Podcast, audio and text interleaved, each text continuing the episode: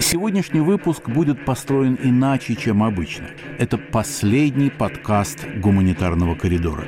Последний не потому, что нам нечего сказать, и уж не потому, что тема исчерпана. Тема, к сожалению, бесконечна. Но она перешла из категории новостной в иную категорию ежедневной драмы, социального состояния и борьбы. И конца и края этой драме не видно. 8 миллионов беженцев – по некоторым оценкам. Но кто может сказать в точности, сколько их сейчас за границами Украины?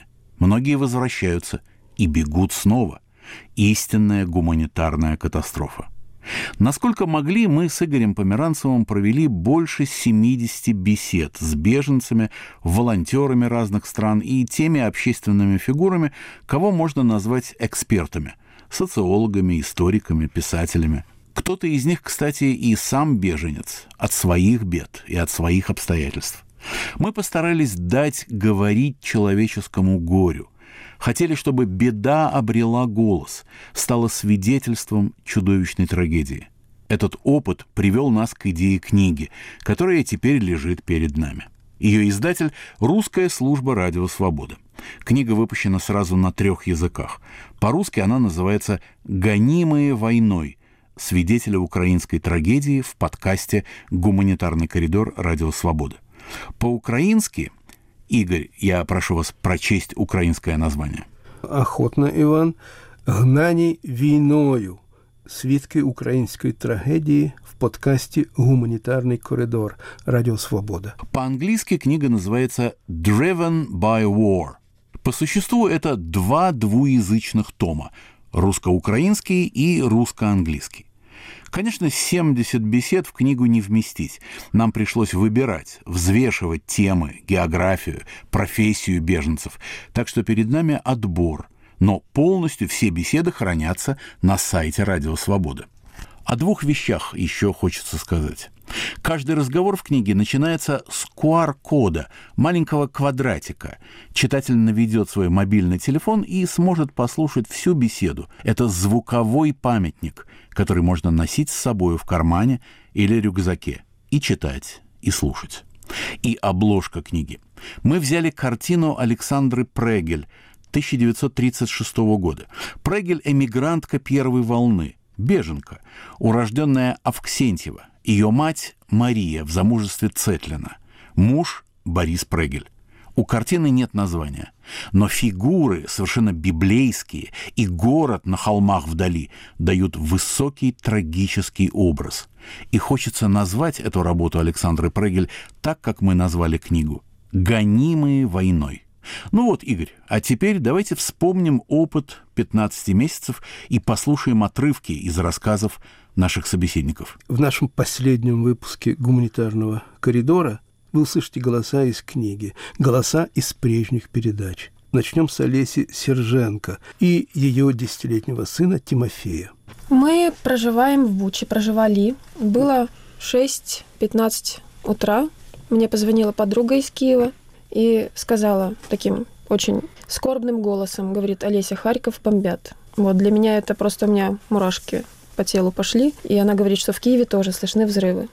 Тимофей, ты помнишь это утро 24 числа? Что ты делал? Я сказал, что убьют, значит, моя доля такая. Какие у тебя роковые настроения. Почему? В детстве хочется жить. Не, в детстве-то хочется жить, но что сделаешь, если такая у тебя судьба? Вы уехали, и мы вернемся еще к угу. этому 9 марта. Это значит, вы были свидетелем боев. Да. 27 февраля угу. в Буче были угу. уличные бои. Что вы видели? И слышали, и боялись, и варили суп. Я прямо вот прильнула к окну и смотрела на вот тот дым, который идет на перпендикулярной улице. Там вот получается вот эта улица вокзальная, а наша Яблонская, она вот перпендикулярна. И я каждый раз думала, так, хорошо, а если к нам прилетит, то как же я буду тушить пожары, что мне делать? Вот у меня всегда были такие мысли. У вас в городе на по-моему, центральной площади был постамент, а на постаменте был памятник воинам-афганцам. Это был БРД. И когда я читал, что российские войска, когда занимали Бучу, они приняли его за боевой танк и расстреляли. Да, такая история тоже есть. Даже видео есть. Я Вот. вижу, Тимофей смеется. У нас это очень... Танк выиграл. Что-что? Танк выиграл. Да. Памятник. Танк победил. Да.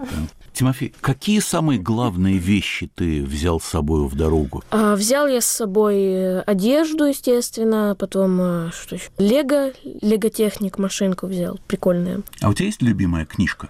Да, есть. Электронная или бумажная? Бумажная у меня была Гарри Поттер, вторая часть. Олеся, 6 марта Буча была обстреляна российской артиллерией. Пострадало очень много мирных жителей. Вы знали об этом? От обстрелов страдают мирные, естественно.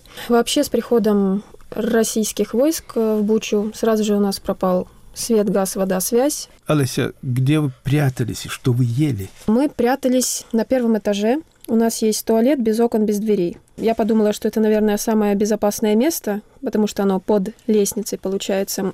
У меня дети, наверное, вторую неделю войны, они спали вот просто в туалете. Олеся, Буча прославилась, можно сказать, тем, что там шли уличные бои. Вы видели врагов? Я видела самих русских солдат на танках, которые проезжали по нашей улице. Я, получается, уже тогда с нами был э, друг мужа, его зовут э, Руслан, вот, и он э, больше всего наблюдал уже, что происходит, а мы сидели с детьми внизу.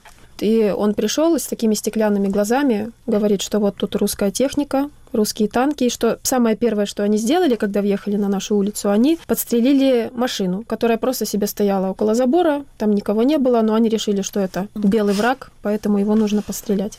Вы что-либо знаете о том, разговаривали ли ваши земляки с российскими солдатами? Мы с ними говорили, потому что русские солдаты, они хотели влезть в наш дом. Слава богу, к нам они сначала не полезли, но в первый день Руслан, который наблюдал всю эту картину и даже немножко снимал на телефон, он сказал, что они сейчас просто вот мимо нашего забора проходят. И в первый день мы почему-то решили, что нужно обороняться, свой дом, не пустить их ни в коем случае, но мы не подумали о том, что у них там оружие, что они... экипировка у них совсем другая, чем у нас, а у нас только ножи и все. Вот. И почему-то в первый день были такие мысли, что вот, все, мы их не пустим. А на второй день они все-таки к нам влезли. А что они хотели? И как они влезли? Через дверь, через окна? Вот объясняю. или- или Сначала мы что, услышали, или- как они влезли э, в соседний таунхаус, то и вот они ходят за стенкой, лазят там что-то, переговариваются. Мы вот так вот ухо приложили, слушаем, и страшно. Всех трясет, меня трясет, я не знаю, что делать. Потом мы подумали, ну вот мы сейчас сидим, прячемся в этом туалете. Но они же к нам все равно придут. Такое вот было вот просто интуиция, что они к нам тоже придут. И до этого э, Руслан наблюдал, что они выводят соседей наших с поднятыми руками за головой. Там был мужчина, женщина и бабушка старенькая. И эта бабушка от страха, у нее подкосились ноги, а русский солдат ее пнул.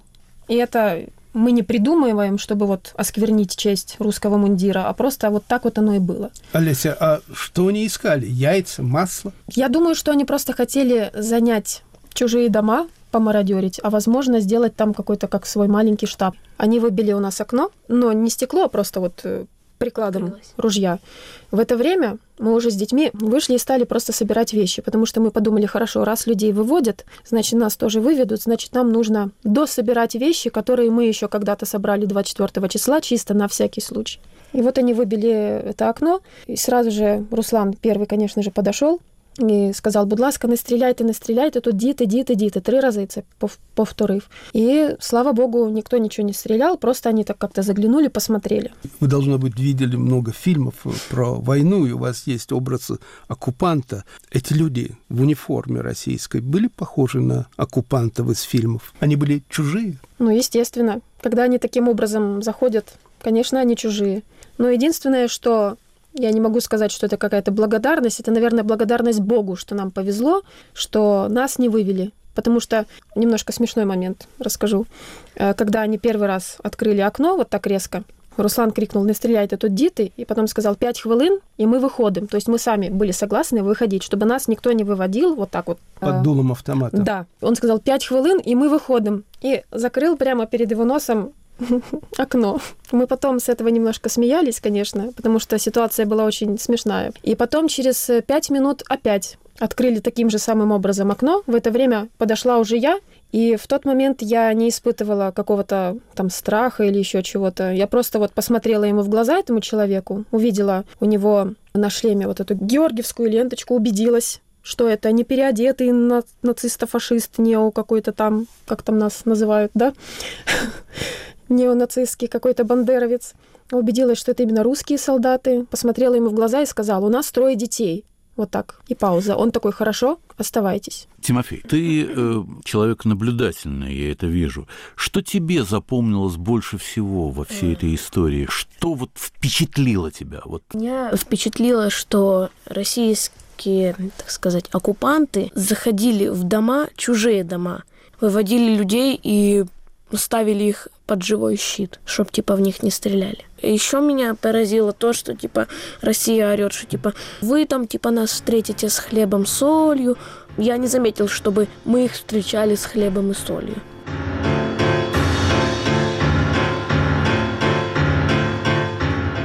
Киевская актриса Екатерина Молчанова. Екатерина, скажите, пожалуйста, все происходящее не напоминает ли вам жуткое кино? Нет, страшный сон напоминает. Я ехала, выезжала из Киева и щипала себя за руку. У меня аж синяк был. Думала, сейчас проснусь. Расскажите, пожалуйста, что вы помните о самом последнем дне перед тем, как все началось? Что вы делали? Я установила новую кухню, а 24 числа мне должны были подключить газ и воду. Потому что, ну, на самом деле, все такие, ну да ладно, ну, ребята, ну какая война, ну о чем вы? У меня кружки, детские садики, новая кухня, и все об этом говорили, ну, то есть до последнего нам, не, нам некогда, о чем вы говорите? Екатерина, у вас дочь Вера, да, и ей пять лет. Да. Вы прошли с ней путь беженцев. Она задавала вам вопросы, задает вопросы сейчас, и что вы ей отвечаете? О чем можно говорить с ребенком в такой ситуации? Ну, я ее разбудила. Я сказала, мы сейчас отправимся в путешествие. Я схватила там какие-то вещи, мы сели в машину и простояли три часа в пробке. Завернули и поехали обратно домой. Остались дома. Я ей рассказала, что началась война, потому что все рекомендовали говорить с детьми правдиво, чтобы дети видели, что э, ну, родители не в совсем привычном состоянии находятся, чтобы дети понимали, что происходит. И потом вечером вот она впервые спросила, мама, я говорю, ну нам надо будет уехать. Она спросила, мама, а когда мы вернемся домой, война закончится? Она спросила. Ну, короче, я никому не желаю э, слышать от своих детей такие э, вопросы. И потом мы понимаем, понимали, что, скорее всего, ночью надо будет идти в бомбоубежище, все рекомендовали быть готовыми к этому. И засыпая, я ей сказала, что вот это наши вещи, что, может быть, нам ночью надо будет пойти в бомбоубежище. И она сказала, давай сейчас пойдем. Нет, я не хочу тут спать, пойдем сейчас туда спать. Ну, я, ну, я объяснила, что это для безопасности. Это все в Киеве происходит? Да, это вот 24 числа это было. Ну, а ночью как-то было не очень хорошо всем. И никто не спал, и я поняла, что надо уезжать. Э, ну, то есть не надо здесь сидеть. И тут, кстати, вот я вот прям пользуясь случаем, хочу быть представителем тех людей, которые схватили своих детей и убегали и убегают, э, что в тот момент, вы знаете, когда женщина рожает своего ребенка, у нее вырабатывается определенный коктейль гормонов, и после родов сразу в ней столько адреналина и силы, что она, любая самка может схватить свой выводок и убежать от саблезубого тигра из этой пещеры небезопасной в другую. И мои друзья, они все вот схватили в, зуб, в зубы свои, свой выводок и убегали, и вот мы до сих пор убегаем. У меня еще один к вам профессиональный вопрос. Вы сняли снялись в главной роли в фильме «Моя бабушка Фанни Каплан». Это история любовная, кстати, прежде всего. Но, тем не менее, Фанни Каплан вошла в историю в связи с другим событием. Вы думаете, это любовная история?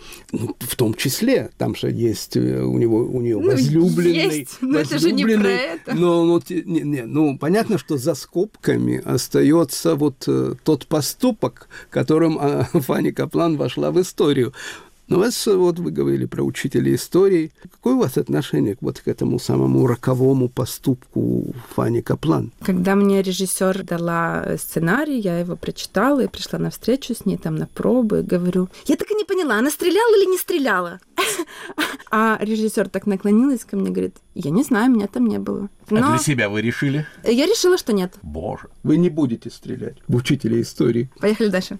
А сейчас, если бы вы снимались в этом фильме, у вас не дрогнул бы пистолет? Ну, слушайте, вот э, хорошо, давайте про кино. Это важно сейчас. Вы сказали ис- история любви. Я не знаю, как так получилось, что сценарий был написан до Майдана, но мы сняли его после Майдана, и это было абсолютно точное попадание в моменте э, пропаганды. Для всего мира Фанни Каплан — это монстр, да? А мы показали э, э- эту Фанни Каплан абсолютно тонкой, нежной, фанатично влюбленной в человека, который как-то подвел ее под это. Дрогнул ли бы револьвер сегодня? Пистолет. Сегодня нет, не дрогнул.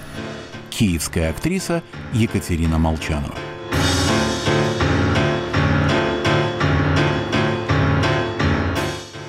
Говорит Радио Свобода. Круглосуточный прямой радиоэфир и аудиотека лучших программ и подкастов «Свободы» на YouTube-канале «Радио Свобода Live». Радио Свобода на экране твоего монитора, в твоем мобильном и в твоих наушниках. YouTube-канал «Радио Свобода Live». Твой YouTube обретает знакомый голос.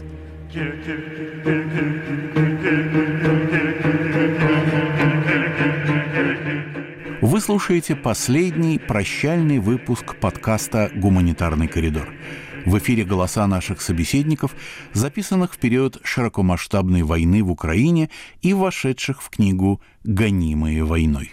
Людмила Херсонская, поэтесса из Одессы. Что случилось с вашим домом? Как закрывали вы, с какими мыслями и чувствами ключом закрывали свою дверь? Вопрос очень, конечно, больной, потому что, в общем-то, это не, не была обычная поездка, как я обычно собираюсь.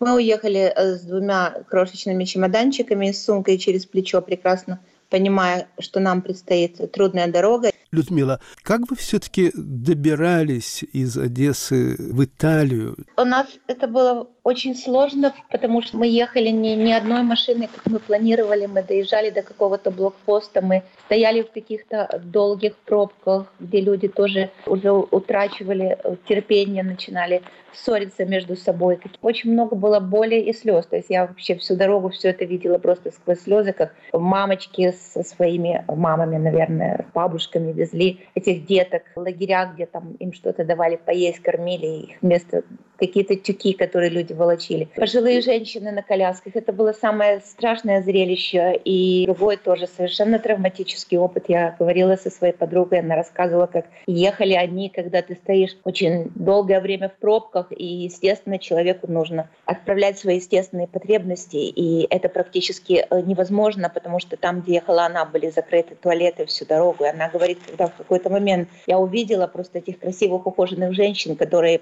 просто приседали вдоль дороги, потому что есть какие-то вещи, которые нужно обязательно сделать. И они не могли даже спуститься в ров или во враг. Она говорит, ничего страшнее я вообще не видела. Я, я всю дорогу молилась, чтобы только этого не случилось со мной. Я вспомнила Прима Леви, когда он рассказывал о поездах, когда людей возили в концентрационные лагеря, когда люди еще пытались вначале сохранить какое-то чувство достоинства, но потом вот все точно так же выходили из вагонов и, и приседали друг возле друга, мужчины и женщины.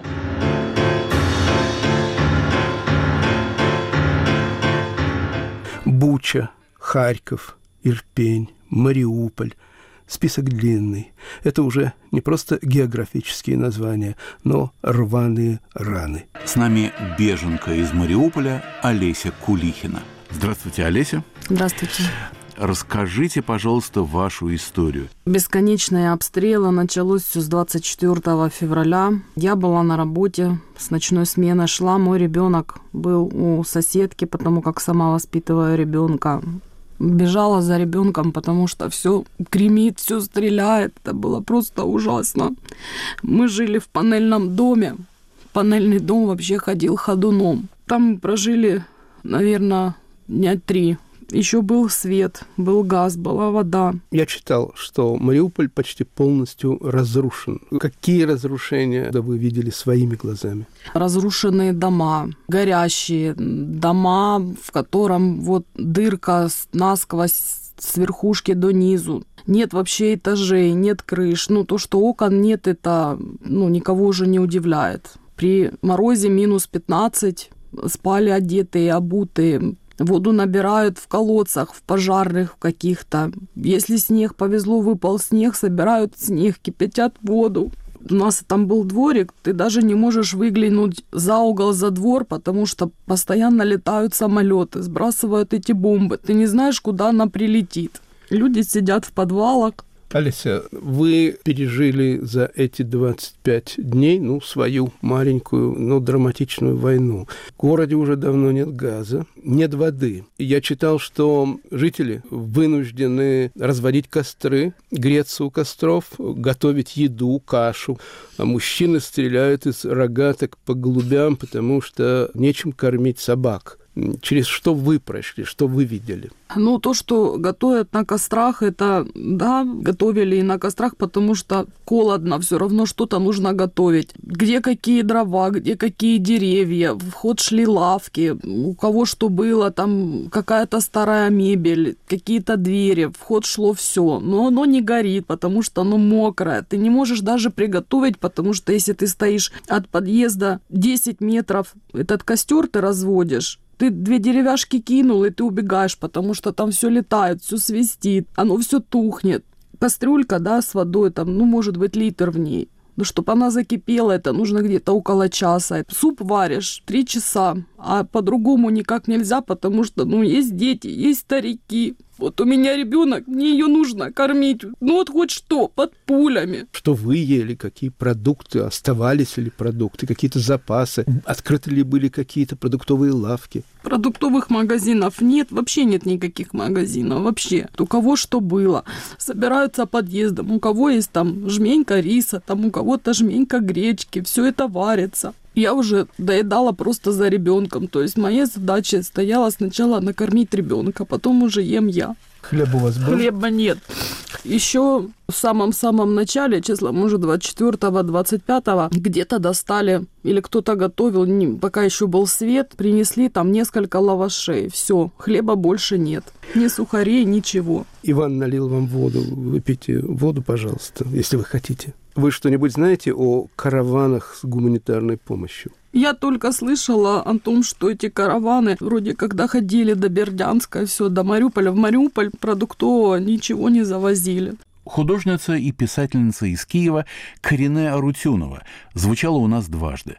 Сначала из Мюнхена, а после из Киева, куда она вернулась, несмотря на бомбардировки. Корене, объясните, пожалуйста, почему вы вернулись в Киев? Как бы это объяснить? Вот у меня есть в одном из моих рассказиков такая фраза «В прошлое хочется укутаться, как ветхое одеяло, пропахшее домом». Мне очень недоставало в прекрасном городе Мюнхене вот этого ветхого одеяла, вот этого чувства прошлого. И, видимо, все таки вот э, я человек, который в общем-то, очень любит путешествовать и видеть новое, и впитывать э, вот в этой вот самой ситуации э, за полгода жизни в Мюнхене вот как-то так не очень, не очень научился впитывать, потому что, видимо, вот это состояние войны, оно не способствует этому, не способствует прекрасному соединению с какими-то новыми мирами. Я поймала себя на том, что я постоянно оглядываюсь назад, и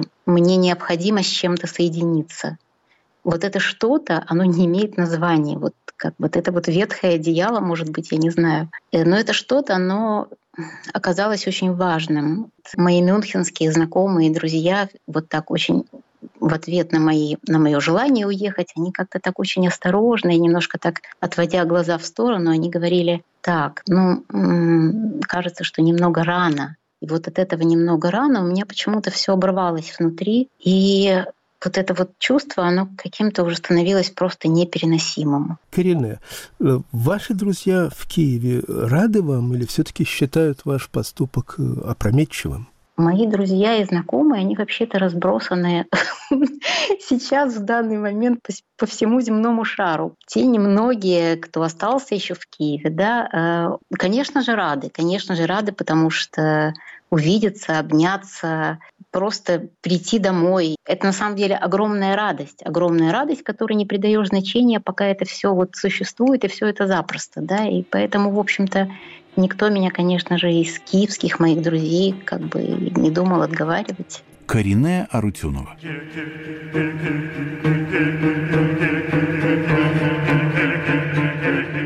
По традиции завершим этот прощальный выпуск гуманитарного коридора рубрикой «Писатели о беженцах». Послушайте отрывок из книги «Мое первое бомбоубежище» моего коллеги Игоря Померанцева. Книга вышла в Киеве на русском языке. Каждую неделю в нашем подкасте «Гуманитарный коридор» звучат слова вперемешку со слезами. В студии, рядом с микрофоном, стоит литровая бутылка воды, а рядом лежит пачка бумажных носовых платков. Истории беженцев похожи одна на другую. Первые взрывы, отключенные лифты, пробежка с 14 этажа в подвал, после отбоя возвращение на своих двоих на 14 этаж – Давка на вокзале, как в фильмах про войну, дети, потерявшие родителей, собаки, сорвавшиеся с поводка. Каждый день меня обдает чужим горем. Мой коридор становится гигантским, в четверть Европы. Это похоже на библейскую картину. По коридору бредут женщины и дети. Мужчины остались воевать. У женщин в одной руке три авоськи, в которые вместилась вся их прежняя жизнь в другой рука мальчика или девочки, размазывающих по щекам сопли и слезы.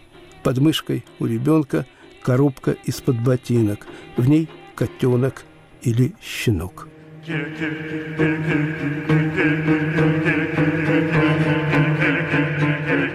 И еще несколько слов о книге «Гонимые войной». Сборник бесед на основе нашего подкаста вышел в Праге на трех языках – русском, украинском и английском.